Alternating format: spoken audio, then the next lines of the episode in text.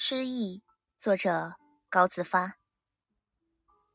苏州郡的隐士王斌隐居在西山，太子少师姚广孝和王斌是昔日好友，到山里来找他，对他说：“寂寂空山，何堪久住？”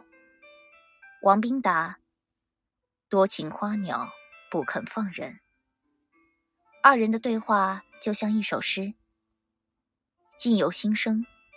姚广孝心不在此地，所见自然只有一座空山。王彬志在青山，触目皆欢情。